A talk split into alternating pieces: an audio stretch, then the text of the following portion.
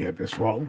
Aqui, professor Aécio Flávio Lemos, professor de, na área de administração, contábeis e economia, para dar um brief pequeno possível dentro da minha visão do que pode caminhar o mercado hoje. Não quer dizer que ele vá caminhar para onde eu estou dizendo, mas as probabilidades que ele tem de caminhar para um lado ou para o outro. Lembrando que o mercado financeiro é como a fotografia das nuvens. Você olha no momento, está é, com um formato. Daí um pouquinho você olha novamente, o formato é outro. Então, o resultado, o prognóstico da economia do momento, desse momento exato, não reflete a manutenção desse status nos próximos minutos ou nas horas. A, a Ásia terminou agora há pouco o pregão com forte alta, com exceção da Coreia, que teve uma baixa significativa. A Europa opera no momento em alta. A previsão para os Estados Unidos é de alta com base no fato de que, segundo a Bloomberg, small caps, as ações, pequenas ações, estão subdesvalorizadas. A previsão para o Brasil é de chuvas e trovoadas ou seja, é, qualquer manipulação, qualquer subida do mercado é, pode ser tomada como manipulação, porque a situação política aqui está muito ruim. O dólar no Brasil opera na casa de 5,60, ou seja, quanto mais alto demonstra a maior instabilidade e a falta de confiabilidade na nossa política. O petróleo opera em alta. O Brent em Nova York está operando a 65,15. O ouro, no momento, ele mostra que as economias estão retomando um bom passo. Ou seja, ele está operando na casa de 1.743. Ele esteve a 2.053 dólares a onça Troy. Então, é uma queda significativa, né? praticamente 300 dólares por onça ou seja, um prejuízo grande para quem comprou acima desses valores. Todavia, o dólar, o ouro não é uma mercadoria que renda juros, conforme nós já falamos, ele só dá despesa, porque tem que ele é lastreado em ouro, cuja guarda desse ouro custa um custo financeiro. Então, o resultado é apenas uma uma moeda, ou digamos um ativo, desculpe, um ativo para diversificação do patrimônio e é importante tê-lo. Os metais duros estão operando em alta, né? apesar de que o ouro esteja no, no, no patamar de 1740. As commodities operam no momento em alta. Uh, um dos nossos ouvintes me falou, me pediu para falar sobre Bitcoin. O que é Bitcoin? Antes de falar de Bitcoin, vamos falar um pouquinho de economia. Nos anos, até os anos 70, se não me engano, até a gestão do presidente Richard Nixon nos Estados Unidos, toda moeda em todo o mundo tinha como garantia ouro depositado nos respectivos bancos centrais. Ou seja, a moeda era conversível em ouro, então era algo muito garantido. Com a queda do padrão ouro, na década de 70, a confiabilidade na moeda passou a, a, a, ser um retrato da economia daquele país, do seu PNB, da sua evolução, da sua cultura, né, e assim sucessivamente. E veio, aí com a perda do, do, do padrão ouro, aconteceu mais um fenômeno. A partir dos anos 90, a internet começou a evoluir o processamento de dados e as empresas e as pessoas passaram a ser muito bem controlados pelos respectivos países, pelos bancos centrais, pelos ministérios da Fazenda. Daí, impostos e outros controles passaram às mãos dos respectivos governos. Ou seja, não era mais possível é, esconder valores, lucros e etc. com tanta facilidade. Hoje, no Brasil, por exemplo, quando você adquire um imóvel, o cartório exige do comprador uma declaração que indique a origem do dinheiro. Ou seja, o COAF está atento a toda a movimentação. Inclusive, toda a movimentação financeira acima de 10 mil reais na sua conta bancária são reportadas pelos bancos ao COAF, órgão de controle do governo. Então, caberá a cada um ter um patrimônio e negócios compatíveis com as suas transações. As bolsas de valores, por exemplo, no caso de rendas com IPOs e day trade, já recolhem na fatura antes de pagar o favorecido 0,5% para que a receita tenha um acompanhamento da renda do indivíduo. Como existem lucros e prejuízos, só recolhe 0,5, mas o contribuinte tem que, no fim do mês seguinte, prestar contas ao leão e se ele ganhou mais do que perdeu, ele vai ter que recolher 15, 20, desculpa, 20% sobre o lucro em day trade e 15% sobre os IPOs, eh, o lucro em IPO. O envio ou recebimento de numerário em qualquer moeda é, é controlado pelo Ministério da Fazenda. Daí, para fugir aos controles governamentais, surge a moeda chamada Bitcoin. Ela foi inventada em 2008 por uma pessoa desconhecida ou um grupo de pessoas usando o nome Satoshi Nakamoto. Então, ele é um tipo de criptomoeda. Não existe o, o Bitcoin físico. Ele é apenas escritural.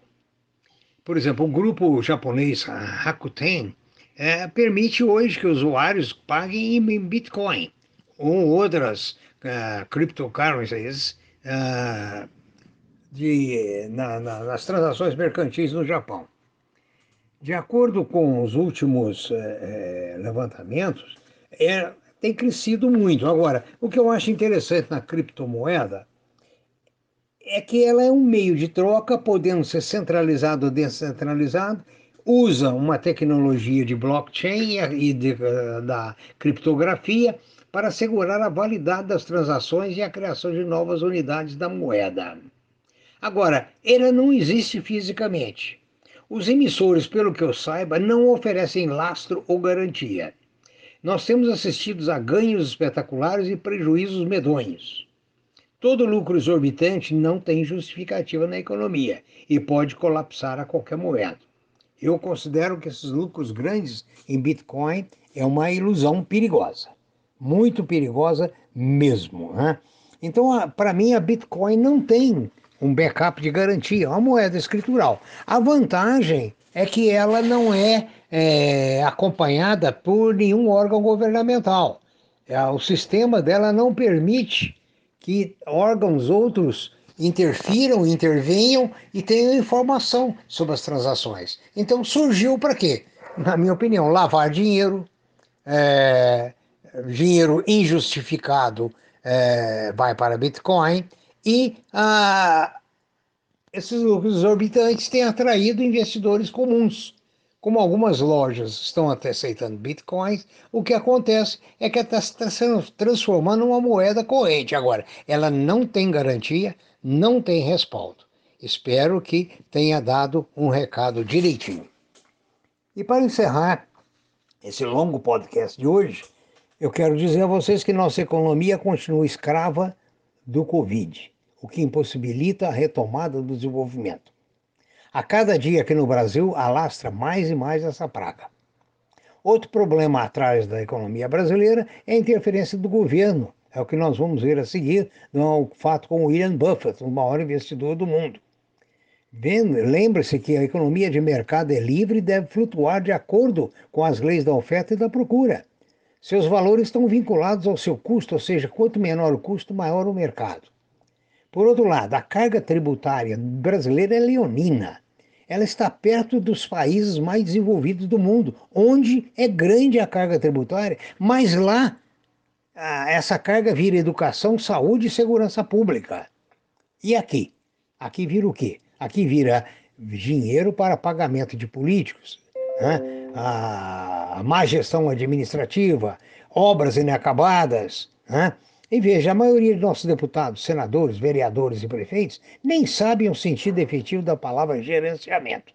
Daí, a nossa economia fica frágil. Nesta segunda-feira, primeira segunda-feira de março, eu gostaria de comentar com vocês uma coisa interessante. Estive lendo e a pergunta é a seguinte: por que Buffett escolheu a Chevron E por que não quis comprar a Petrobras? A petroleira brasileira perdeu 100 bilhões de reais do seu valor em apenas dois dias, derretendo na bolsa. No alto dos 90 anos, que é a idade hoje de Warren Buffett, ele ainda é o maior investidor do mundo. E quando ele move para um lado ou para outro, todas as pessoas estão interessadas em saber o que ele está vendo, para ver se pode tirar uma casquinha. Quando o seu conglomerado anunciou no último trimestre de 2020 que ele comprou 2,5% das ações da petrolífera Chevron, pagando mais de 4 bilhões de dólares, a gente pergunta por que, que ele não comprou a Petrobras? Seria muito melhor. Por quê? A, Petro, a Petrobras, se ele compra, ele teria direito, inclusive, a nomear uma pessoa para o conselho de administração. Porque ele teria o quê? na, no cálculo do valor de hoje, ele teria praticamente 10% da Petrobras. Mas por que, que é que ele não viu a Petrobras ou não quis ver a Petrobras com ação barata, não quis comprar? Por quê? O que foi que influenciou a usar esses 4 bilhões de dólares junto à Chevron e não junto à Petrobras? Depois da queda de quase 30% das ações da Petrobras, com uma perda de, um, de 100 bilhões, é, apenas dois dias a resposta ficou óbvia: o risco governamental de uma estatal. Mais uma vez, o Brasil perde pela presença do Estado na economia. Perfeitamente. O Estado depõe contra as empresas, porque o Estado é ineficiente, é ineficaz. Analisem uma Câmara de Deputados, um Senado. Quantos elementos ali são bons economistas, são bons administradores? Quantos? Quantos? Então, resultado, as crises estatais são normais, à medida que os políticos se desentendem. Consequentemente, fica aqui mais uma prova de que as empresas não poderiam ser usadas para fazer política, as empresas públicas, porque fazendo política, os seus acionistas perdem muito, absolutamente muito. Né? E uh, o Bolsonaro, ao trocar, então, o Castelo Branco por um general, Joaquim Silva e Luna, né? cujos uh, administração nunca esteve ligada ao ramo de petróleo, causou todo esse desastre.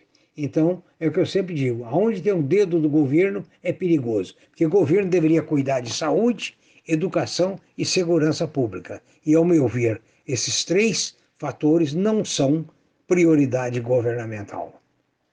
Bom, pessoal, para então, eu desejo uma boa semana para todos, como sempre, com muita prudência. Ah, lembrando que dúvidas como essa que nós abordamos hoje sobre é, criptomoeda sejam dirigidas para previsioneseconômicas.com.br. Muito obrigado, tenham todos um ótimo dia.